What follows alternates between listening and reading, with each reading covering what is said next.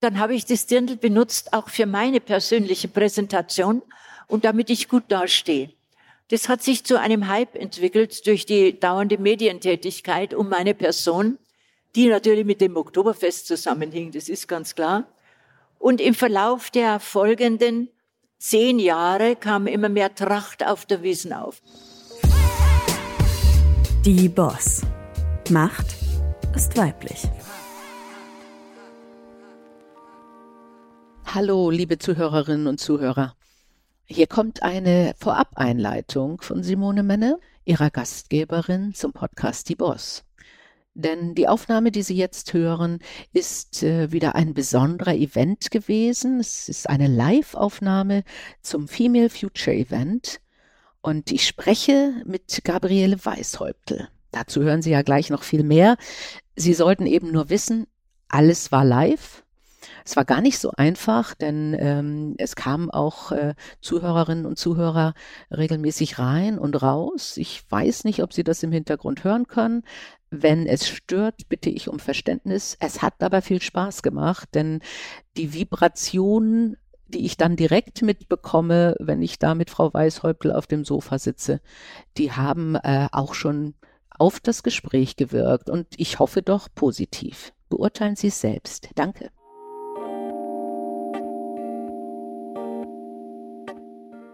Mein Name ist Simone Menne. Ich bin die Gastgeberin vom Stern-Podcast Die Boss. Und heute ist eine besondere Aufnahme, denn wir sind live. Ich sitze hier also on stage und äh, deswegen bin ich auch ein bisschen nervös. Ähm, ich sitze hier aber auch mit einer ganz besonderen Frau. Eine Frau, die eine der bekanntesten Marken Deutschlands miterschaffen hat und das auch ganz maßgeblich durch ihre Person, nämlich das Münchner Oktoberfest. Ich würde sagen, sie war die erste Influencerin Deutschlands. Sie ist aber auch eine Ex-Boss, denn sie hat diese Aufgabe abgegeben und kann auch erzählen, wie sich das denn eigentlich anfühlt und welche Erfahrungen man da hat im Leben danach. Ich sitze also hier auf der Bühne mit Gabriele Weishäuptel, der ehemaligen Münchner Tourismus- und Volksfestchefin. Neben dem Oktoberfest war sie im Übrigen auch für den Christkindlesmarkt und viele Veranstaltungen in München zuständig, einschließlich eines Campingplatzes. Sie war geschäftsführendes Vorstandsmitglieds des Tourismusverbandes, hat an der Universität gelehrt und ein Buch geschrieben. Und sie ist Trägerin des Bundesverdienstkreuzes. Daneben gibt es ein Kartenspiel und ein Bier, was nach ihr benannt ist. Und vieles andere mehr, was wir jetzt gleich im Gespräch erörtern. Wir sind ja sozusagen von den zwei unterschiedlichen Polen Deutschlands. Ne? Ich komme aus Kiel, ja, äh, Sie kommen aus sagen. Bayern. Ja, aber nördlicher aber geht's nicht mehr bei Ihnen. Viel nördlicher bei mir südlicher nicht. fast auch nicht, fast. Mhm. Ja. Schon sehr südlich und bin eine Altbayerin, wie man unschwer hört so wie ich spreche. Sehr, aber sehr, sehr, sehr sympathisch. Aber verständlich. Absolut. Ich verstehe ja, jedes Wort, auch als Norddeutsche. Und, was ich schön finde, Sie haben Ihre Berufskleidung an, nämlich ein ganz tolles Dirndl. Ähm, darüber kommen wir vielleicht auch noch zum Sprechen. Also die Menschen, die uns jetzt nur im Podcast hören, ein wunderschönes blau-weißes Dirndl, ähm, was Sie ja auch als Arbeitskleidung bezeichnen, richtig? Natürlich. Das Dirndl war nicht nur Teil der Marke Oktoberfest und auch der Wiesenchefin Weißhäupel, sondern das Dirndl war meine Arbeitskleidung. Und dieses Dirndl, also eins meiner zahlreichen Dirndl, übrigens die am häufigst gestellten Fragen waren immer, wie viel Dirndl haben Sie eigentlich? Und das habe ich am Anfang nochmal erzählt, freimütig, dann habe ich es aber verborgen, weil es mir ganz interessant erschien. Aber eins meiner Dirndl steht im Museum der Bayerischen Geschichte übrigens in Regensburg es ist ein Dirndl in den Farben schwarz-gelb, genauso wie Frau Menne heute gekleidet ist. Schwarz-gelb sind die offiziellen Farben der Landeshauptstadt München. Und sie wurden der Stadt München im Mittelalter, etwa im 14. Jahrhundert, verliehen als einer der Wittelsbacher Kaiser Ludwig der Bayer der Kaiser des Deutschen Reiches war. Seitdem haben wir die Reichsfarben für München, weil er sie uns gegeben hat, wegen besonderer Unterstützung durch die Münchner Bürger. Ja, Bis zu dem Farbenspiel und weiß-blau, sagen genau, wir. Also wir passen hier Farbe. optimal zu diesem Standort. Also hm, gut, das, das ist schon mal geklärt. Jetzt kommen wir mal dazu. Ähm, es geht ja uns auch häufig darum, ich möchte weibliche Vorbilder zeigen. Sie sind 1985 die Tourismuschefin geworden. Und wenn ich das richtig recherchiert habe, gab es 40 andere männliche Bewerber, eine Frau, die sich beworben hat, und sie haben sich durchgesetzt. Und ich habe auch gelesen, Sie haben da auch einen richtigen Plan gemacht, wie Sie das schaffen. Können Sie uns davon erzählen? Also es war tatsächlich so, dass 40 Männer meine Kontrahenten waren. Es war nicht 39, es war nicht 41, es waren exakt 40. Das ließ sich später dann gut verkaufen, dass ich 40 Konkurrenten hatte und tatsächlich war ich die einzige Frau. Aber es ist nicht so, dass das von heute auf morgen kam. Ich hatte Vorbildung als Pressechefin und Protokollchefin der international tätigen Münchner Messegesellschaft und auch an der Uni war ich Dozentin für Public Relations.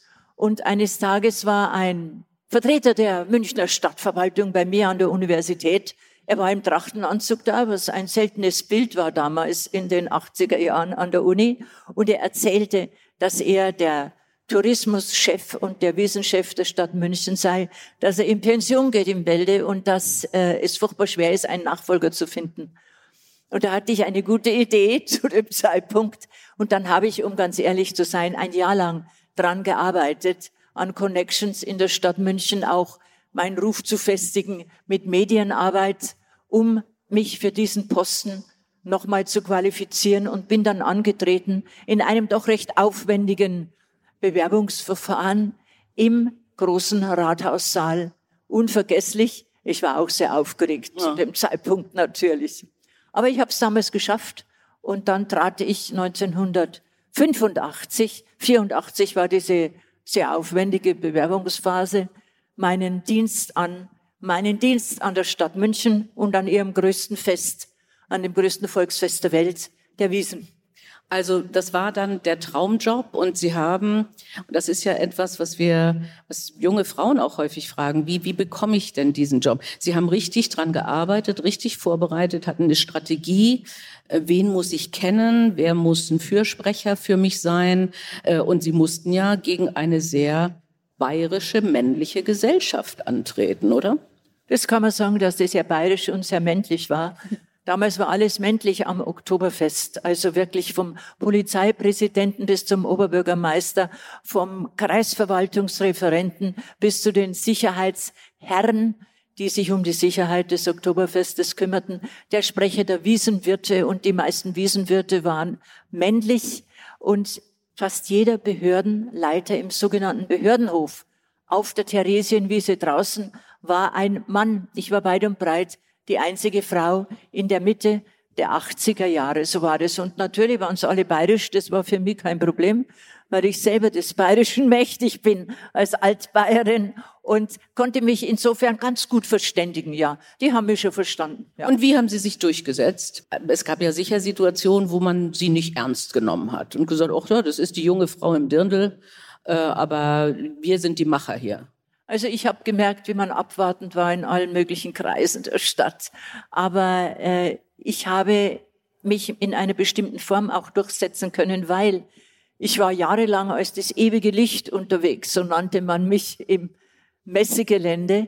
Ich habe neben meinem Beruf akademische Abschlüsse gemacht. Und ich muss Ihnen sagen, das hat mir geholfen. Ein Doktortitel hat mir geholfen, der Magisterabschluss in drei Fächern, unter anderem in Kommunikationswissenschaft, in bayerische Geschichte und in politische Wissenschaft war sehr behilflich, wenn man auf diesem Feld auch was zu bieten hatte. Dann muss ich dazu sagen, ich hatte ein sehr gutes Team. Dieses Wissen um das größte Volksfest der Welt, was ein hartes Gewerbe ist zum Teil, das kam nicht von ungefähr, denn ich konnte mein Team, übrigens lauter Herren, ja, konnte äh, es einsetzen für die gemeinsame Aufgabe. Und einer der wichtigsten Eigenschaften bei Führung, wenn Sie so ein großes Unternehmen übertragen bekommen, ist selbstverständlich die Teamfähigkeit. Sie müssen mit Menschen arbeiten. Sie müssen die Achtung und den Respekt dieser Menschen gewinnen, egal ob das Männer oder Frauen sind. Und es ist auch ganz zweckdienlich, wenn man sich fachlich einarbeitet und fleißig ist in der ersten Zeit, sich informiert und als äh, Studentin, frühere Studentin der bayerischen Geschichte, muss ich dazu sagen, es ist auch sehr gut, wenn Sie sich über die Vergangenheit der Unternehmen, der Feste, der Städte informieren, damit sie was drauf haben, damit sie was wissen über ihren Fachbereich. Und fachlich natürlich auch. Es ist gut, wenn sie was Einschläge studieren oder zumindest mit großem Eifer lernen. Darum hat man mir nachgesagt, das ewige Licht in der Nacht. Man sah mein Licht von meinem Zimmer im dritten Stock des Messehauses, dass es immer noch an war, wenn die meisten schon dabei waren, das Messegelände zu verlassen.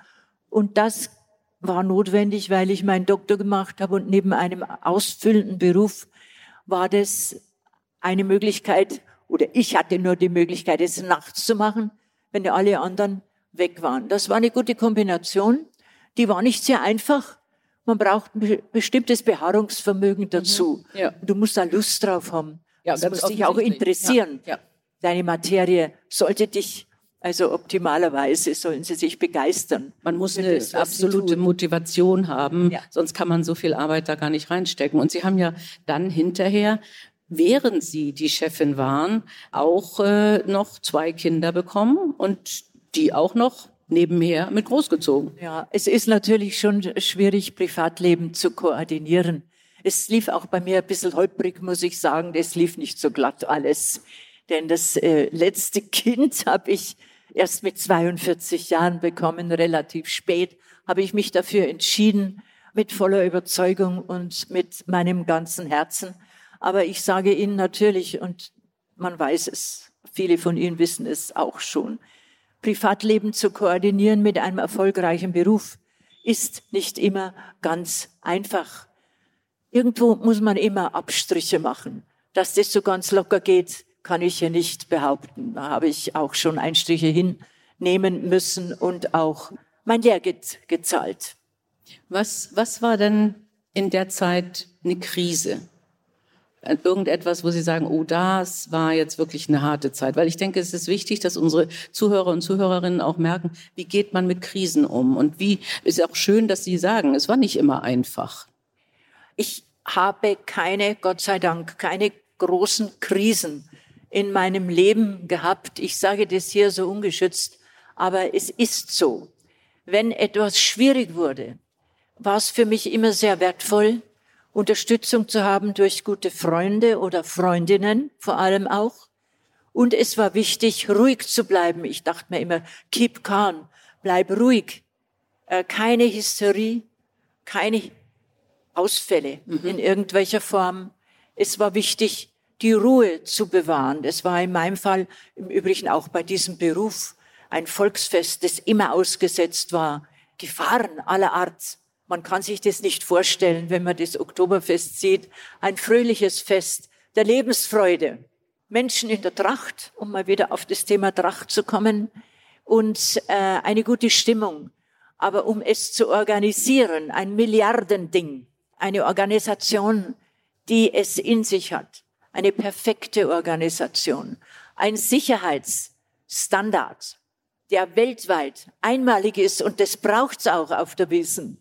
Denn es gibt Gefahren, von denen man, die man sich eigentlich gar nicht vorstellen kann, aber sie sind da. Und mir war immer wichtig, das Vertrauen meines Teams, das Vertrauen einiger weniger guter Freunde oder Freundinnen, eine Stabilisierung äh, durch meine Ruhe, die ich mir selbst verordnet habe, mhm einfach ein Abwägen und ein Ruhigbleiben.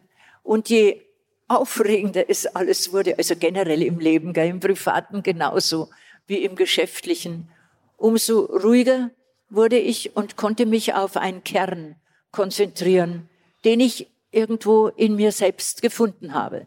Den zu finden ist wichtig im Leben. Ja, ich denke, also, und das ist ja auch ein guter Rat, äh, für jedweden Beruf. Man braucht ein Wertegerüst und äh, auch eine gewisse Stärke, damit man auch, wenn jemand einen in Frage stellt oder die Werte in Frage stellt, stark bleiben kann und sagen kann, nein, das mache ich jetzt nicht. Und solche Situationen gab es ja wahrscheinlich auch, nicht? dass man gesagt hat, ach, könnten Sie sich nicht vorstellen, das Oktoberfest oder den Christkindlesmarkt ganz anders zu machen? Äh, oder zum Beispiel, ähm, nee, eigentlich wollen wir das Oktoberfest gar nicht so groß, wir wollen gar nicht so viele Touristen. Und dann sind Sie stark geblieben. Sie brauchen schon einen inneren Wächter, so nenne ich das. Das ist das, was sie im Verlauf ihres Lebens in sich selbst gefunden haben, aber was sie sich auch äh, erarbeitet haben. Und es gibt selbstverständlich ein Wertekostüm oder ein Wertesystem, das sie in sich tragen, in ihrem Beruf, aber auch in ihrem Privatleben. Das sind einfach Werte in meinem Beruf, darf ich sie mal nennen. Das ist das, der Wert der Tradition. Gerade in Bayern, der wird bei uns ja sehr gepflegt. Das ist der Wert der Freundschaft. Das ist der Wert auch der Gleichberechtigung zwischen Mann und Frau. Das ist der Wert Respekt vor einem anderen Menschen, egal ob Mann und Frau, das ist, macht da keinen Unterschied. Respekt, indem man die Würde und den Wert der anderen Menschen anerkennt.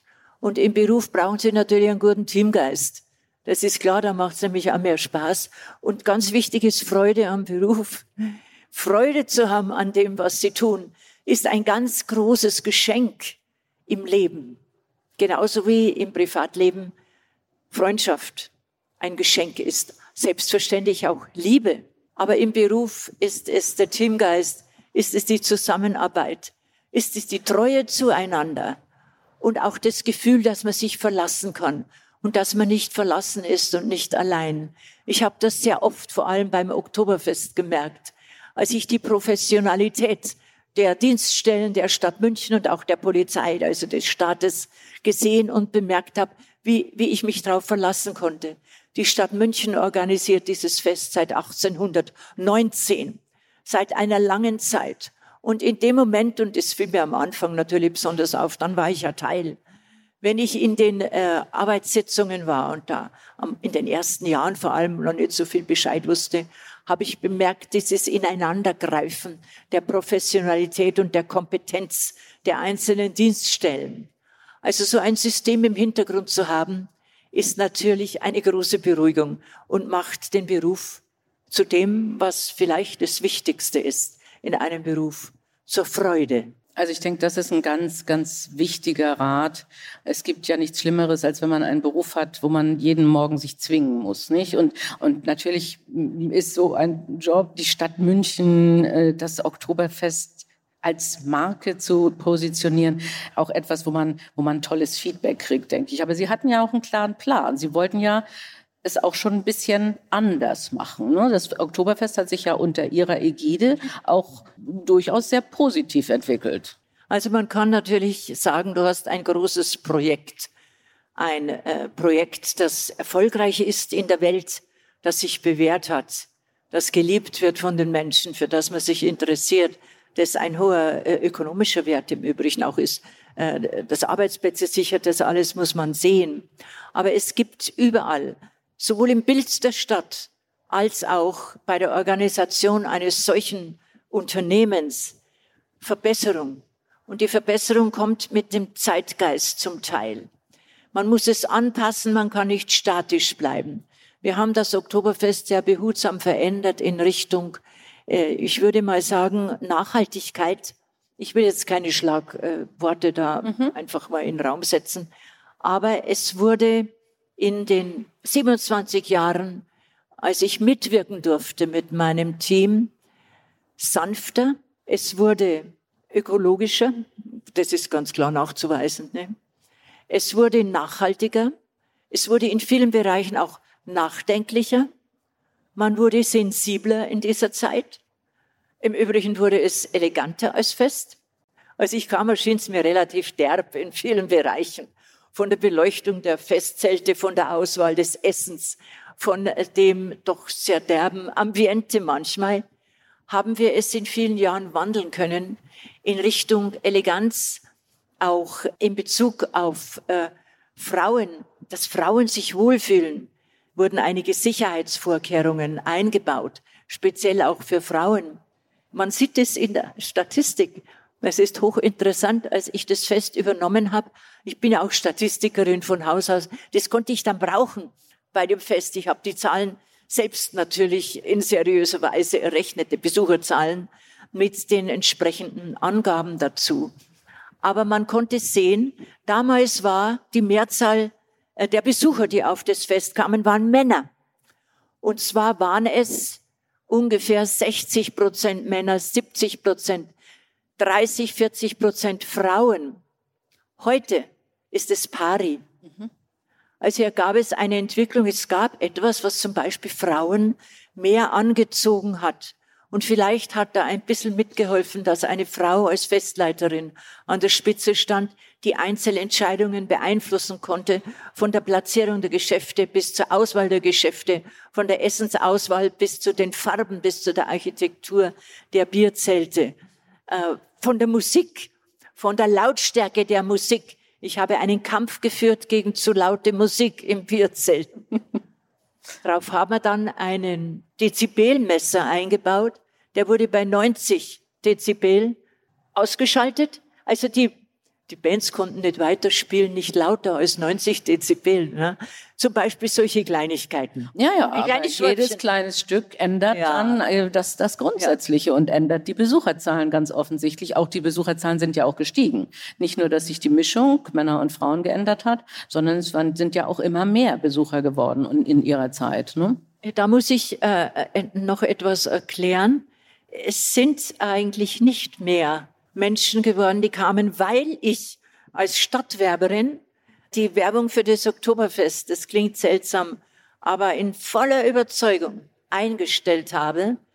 Ich habe eine Wiesen erlebt am Anfang mit sieben Millionen Besuchern und es reicht. Okay. Und das war ganz klar zu erkennen, auch im Team bei den erfahrenen Menschen, die mhm. das gemacht haben. Ich hatte am Anfang keine Erfahrung, dass man ein Fest nicht über Gebühr strapazieren kann mit so vielen Menschen.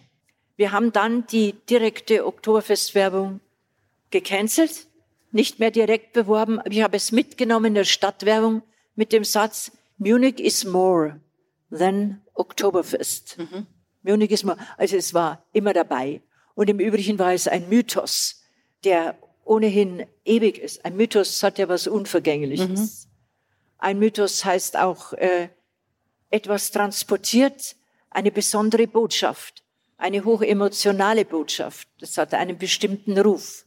Und mit diesem Mythos Oktoberfest sind wir, ohne dass wir jetzt Millionen von Prospekten und Plakaten noch extra gedruckt hätten, eigentlich ganz gut gefahren. Dann kam noch was dazu. In den 80er Jahren kam der Fahrtsender auf. Die privaten Rundfunk- und Fernsehsender. Das war eine neue Basis der Werbung, für die wir eigentlich nichts Besonderes machen mussten, außer informieren. Das waren neue Plattformen. Und dann, um die Jahrtausendwende, kam die äh, große Wende überhaupt in der Medienwelt. Die Digitalisierung, die bis heute anhält. So hat die Kommunikationswirtschaft die Werbung für den Mythos Oktoberfest praktisch übernommen. Und als Kommunikationswissenschaftlerin, die von Haus aus bin, habe ich das natürlich gewusst. Auch gut genutzt. Bemerkt ja. und habe es genutzt. Sodass die Aufgabe für die Landeshauptstadt München als Veranstalterin des Festes eigentlich war, das Fest in der Balance zu halten. Dass es nicht äh, übertreibt, dass es nicht ausufert, nicht zu viel wird, aber eben auch nicht abfällt und abstirbt. Mhm. Es geht darum, etwas, das ist ja bei Unternehmen genauso, etwas in der Balance zu halten.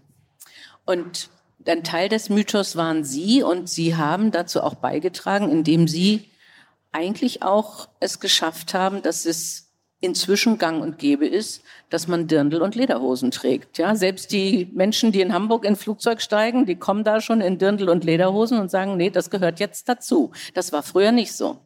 Das war früher nicht so. Als ich kam, waren die Menschen ganz normal auf der Wiesen mit normalen Klamotten. Na, also vorzugsweise Jeans. Ich trage auch vorzugsweise Jeans.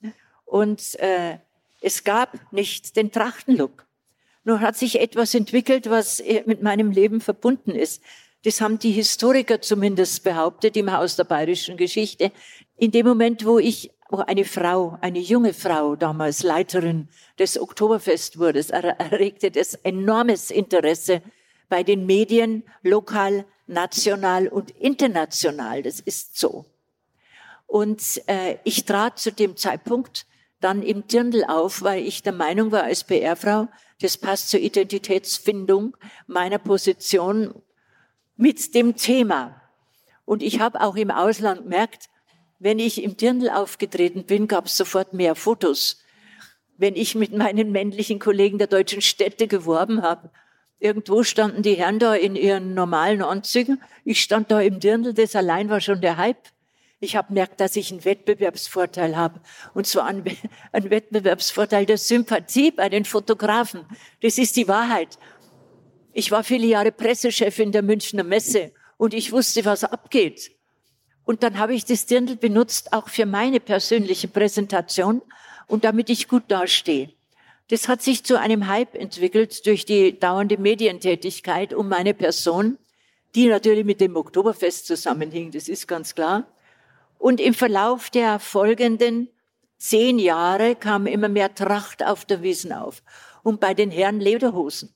Als dann noch der Oberbürgermeister Ude, äh, der übrigens 75. Geburtstag hat, gestern oder heute gehabt, als der dann die Lederhosen anzog beim Anzapfen im Schottenhammel, war auch die Herrenwelt nicht mehr zu halten.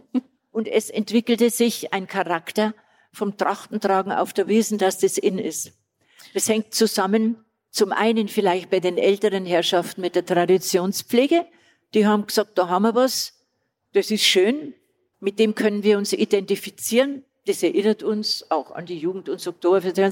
Und die jungen Menschen sagten, das ist ein tolles Event. Mhm. Und da verkleide ich mich.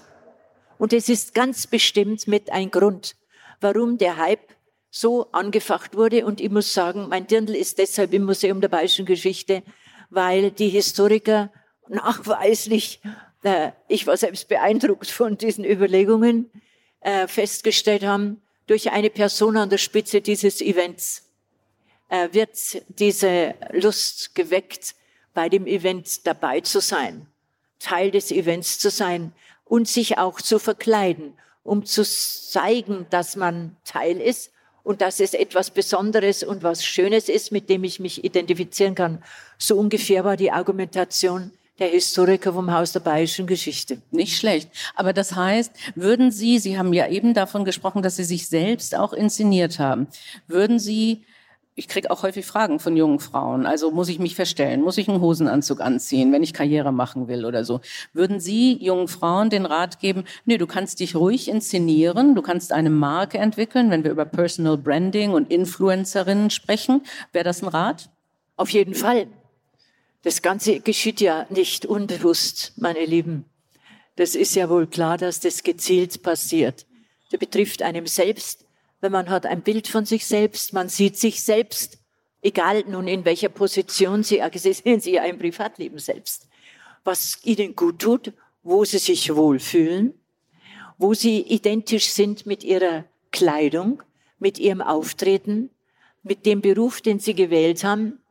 Also es ist eine, zumindest was bei mir so, ganz klare, kalkulierte Angelegenheit, zu der ich Sie einfach auffordern möchte, wenn sie es glücklich macht. Gut. Denn es hängt ja auch damit zusammen, wenn man mit sich und seiner Sache identisch ist, ist man happy. Das ist wichtig. Das ist wirklich gut. Kommen wir jetzt noch mal zu dem Thema. Ich habe am Anfang schon gesagt, Sie sind ja auch in dem Sinne Ex-Boss. Sie mussten diese Aufgabe dann abgeben. Oder wollten Sie abgeben? Was, wie war das? War das schwierig? Was hat Sie dazu bewogen? Ähm, und äh, äh, auch da, wie blicken Sie darauf zurück? Wie, wie verabschiedet man sich von so einer tollen Aufgabe? Der Abschied war furchtbar schwer. Der Abschied war so schwer. Also was vom Schwersten in meinem Leben. Übrigens, Abschiede sind nie leicht, egal wo sie sich vollziehen. Und das Herz ist empfindsam in dieser Zeit, wo man Goodbye sagt. Und ich erinnere mich natürlich an mein letztes Oktoberfest und wie das war. Und ich hatte noch einen spektakulären Auftritt vor 20.000 Menschen, die am Fuß der Bavaria standen und ungefähr eine Million oder zwei, die über äh, Telekommunikation dabei waren. Und ich durfte zum letzten Mal dirigieren. Und der Bayerische Rundfunk machte immer Aufnahmen von diesem Spektakel. Das große Standkonzert aller Wiesenkapellen am Fuß der Bavaria. Und äh, das war mein letztes Mal. Ich wusste es. Und ich hatte große Schmerzen die ganze Zeit, aber stark war natürlich auch mein Gefühl, mich zu halten, mhm. Kontenance zu bewahren. Das braucht man. Aber dann spielte mir der Bayerische Rundfunk das Lied Sie ist Feierabend. Oh Gott, ja. Also ich weiß nicht, ob ihr das kennt. Wenn Sie es kennt, wisst ihr, wie euch zumute ist, wenn ihr das hört und ihr gerade in einer Phase des Abschieds seid. Jeder hat seine Abschiede im Leben. Aber dieser mein Abschied von der Wiese und als der BR, äh, sie ist Feierabend spielte, der war ganz, ganz schwierig für mich. Und dann musste ich auch weinen. Dann habe ich einfach auch geweint und dachte mir, jetzt schauen so viele Leute zu, per Telekommunikation, aber auch direkt. Aber es ist mir eigentlich wurscht. Also ich weinte, hatte nur Sorge mit dem Augen-Make-up. Das ist ja schon so. ich glaube, das kennen viele Frauen, ja. Das ist, glaube ich, typisch weiblich. Da weinst du vor so vielen Menschen. Und dann denkst du, oh je, jetzt läuft der Schwarz runter oder so. Also dann macht die immer so. Ich habe die, äh, die Filmaufnahmen, die konnte man dann anschauen, war auch ein Film gedreht wurde, Lebenslinien und verschiedene andere Filme. Und da wurde auch diese Szene vom Abschied immer gedreht. Und wenn ich sie heute noch sehe, dann rührt's mich immer wieder. Dann weine ich immer nur ein bisschen. Aber es war nicht mehr so wie in dieser Sekunde, in dieser Stunde des Abschieds mit diesem Lied vom Bayerischen Rundfunk. Also. Es war einer der schwersten meines Lebens, aber es gab auch ein paar andere im Leben. Hm. Und Sie, Sie waren ja Chefin eines Imperiums. Also da, das war ein Großunternehmen mit vielen Mitarbeitern, mit äh, Umsatz, mit vielen Aufgaben. Ähm, und was haben Sie danach gemacht, damit Sie nicht in ein Loch fallen? Ich habe am 30. März aufgehört bei der Landeshauptstadt München als Leiterin des Tourismus- und Volksfestamts und am 1. April fing ich beim äh, Tourismusverband München Oberbayern an als geschäftsführender Vorstand. Das habe ich natürlich gut vorbereitet, genauso wie mein Einstand bei der Stadt München. Ich war damals schon lange Zeit Vizepräsidentin. Das hängt mit der Position zusammen. Sie werden automatisch in vielen touristischen Organisationen in Spitzenpositionen gewählt, wenn sie ein so ein Produkt wie München vertreten, ist klar. Ne? Da kommt da vieles zusammen. Da habe ich weitergearbeitet, ein Jahr lang. Der kam dann aber in Schwierigkeiten, nicht meinetwegen. Ich habe ihn übernommen, um etwas herzuhalten, was damals nicht herzuhalten war. Aber das ist eine andere fachliche Geschichte. Und dann habe ich kandidiert, weil ich ein Angebot bekam von den Liberalen, von der FDP für den Landtag. Was ist passiert? Ich war ja vorher parteifrei, ist ganz klar im Auftrag der Stadt München. Aber dann als Pensionärin konnte ich mich einer Partei widmen und habe mich der liberalen Idee äh, angeschlossen. Dann haben wir es aber in Landtag nicht geschafft. Das heißt, wir sind Kracher durchgefallen in 2013 und ich auch. Und dann war ich wieder in, mit dem Thema Abschied in irgendeiner Weise befasst. Dann habe ich ein Buch geschrieben über das Oktoberfest. Ich bin der Max der Max ist der höchste Trumpf im bayerischen Kartenspiel. Es gab ein Wiesenkartenspiel, wo ich da drauf war als äh, eine Trumpfkarte, aber andere waren natürlich auch drauf. Äh, übrigens, der Stäuber war drauf als Eichel Ober, ich möchte das nur dazu sagen, und andere Herrschaften. Übrigens nur Männer, mhm. wieder. Und Sie waren die einzige Frau? Ich war die einzige Frau als Herzkönigin. Aber mit dem Namen Max, so wurde diese Trumpfkarte benannt im 19. Jahrhundert von den bayerischen Kartenspielern. Also ich habe dann ein Buch geschrieben, ich bin der Max, und das hat mich beschäftigt ein halbes Jahr lang. Da war viel drin, was ich schon notiert hatte während meiner Zeit als Wissenschefin, was ich dann einbauen konnte. Und zeitgleich habe ich wieder an der Universität und an der Fachhochschule gelehrt. Also worüber habe ich gesprochen? Über das Oktoberfest weil das hat die jungen Leute einfach mehr interessiert als andere ja. theoretische Sachen. Wie organisiere ich ein Oktoberfest? Ich denke, das ist das für Studenten jeden mal interessiert. Absolut, ja. das ist für Studenten, äh, die später ja in Events wollen, auch eine wichtige Sache. Das heißt, auf jeden Fall nicht rasten. Das ist weiterhin so. Also das. Um äh, Gottes Willen, mh. also in meinem Fall wäre es nicht gegangen bis jetzt. Äh, ich wollte weiterarbeiten im universitären Bereich als Referentin wurde ich auch eingeladen, zum Beispiel nach Taiwan. Das Thema war, wie organisiere ich ein Oktoberfest? Das muss man jetzt sagen. Es war ein monothematisches, monothematisches in meinem Leben. Und seit zwei Jahren bin ich in den Bezirksausschuss gewählt worden, in München Süd für die FDP. Ich bin mhm. im Bezirksausschuss okay, tätig. Okay, gut. Wir müssen leider zum Ende kommen. Also wir könnten noch ewig reden. Aber ich habe äh, noch zwei Fragen. Und eine wollen wir so ein bisschen neu oder haben wir so ein bisschen neu eingeführt. Was ist eine Frage, die Sie nie wieder hören möchten? Ich habe durchweg positive Erinnerungen an Interviews. Ich habe sehr schnell immer feststellen können im Gespräch, ob ich dem Interviewer, der Interviewerin vertrauen kann. Und in den meisten Fällen war das der Fall. Man muss einsehen, das Thema Tourismuswerbung für München Oktoberfest sind eigentlich Themen, die man in Ruhe, ehrlich, auch mit Stolz beantworten kann. Und ich kann mich, wenn Sie mich so spontan fragen, nicht erinnern an eine unangenehme Situation im Interview. Aber ich habe vorhin was gehört. Und das war die Frage, wie viel Dirndl haben Sie denn eigentlich? Ja, das war ja eigentlich schon, mittlerweile gehörte das in den, äh, in den Witzbereich oder in sowas. Wie viel Dirndl, das bin ich natürlich gefragt worden, viele Jahre. Und ich gab eine brave Auskunft. In den ersten Jahren, da hatte ich noch Lust, es zu sagen. Irgendwann bin ich dann so weit gewesen, dass man sagte, das sage ich euch jetzt nicht mehr, Schluss. Damit habe ich ja noch interessant gemacht, wenn ich gesagt habe, das sage ich nicht mehr. Ja. Also die Dirndlfrage wurde mir ein Leben lang gestellt und die Dirndlfrage wird mir aber heute nicht gestellt von Ihnen, oder wie nein, ich Nein, das? nein, ich stelle sie nicht. Äh, und ich denke, das ist aber auch ein wichtiger, neben den vielen anderen klugen Ratschlägen, äh, die Sie unseren Zuhörern und Zuhörerinnen gegeben haben, nämlich motiviert zu sein, auch fleißig zu sein, Dinge zu durchdenken, muss man auch bei manchen Fragen durchaus dann mal sagen, das sage ich euch nicht. Meine letzte Frage. Sie haben schon ein Buch geschrieben. Wenn Sie jetzt zurückschauen, wenn Sie in 10 oder 20 Jahren zurückschauen, was wäre der Titel Ihrer Autobiografie? Also sicherlich nicht, ich war der Max. Genau, das haben wir schon.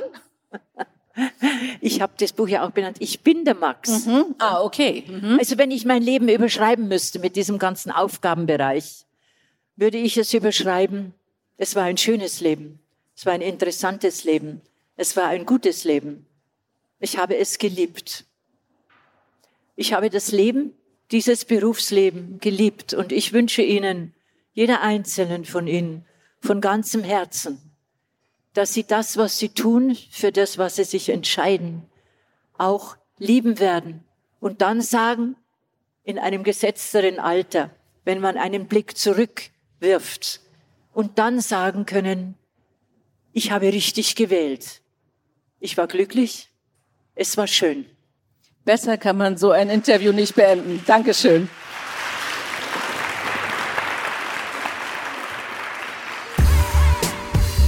Die Boss. Macht ist weiblich.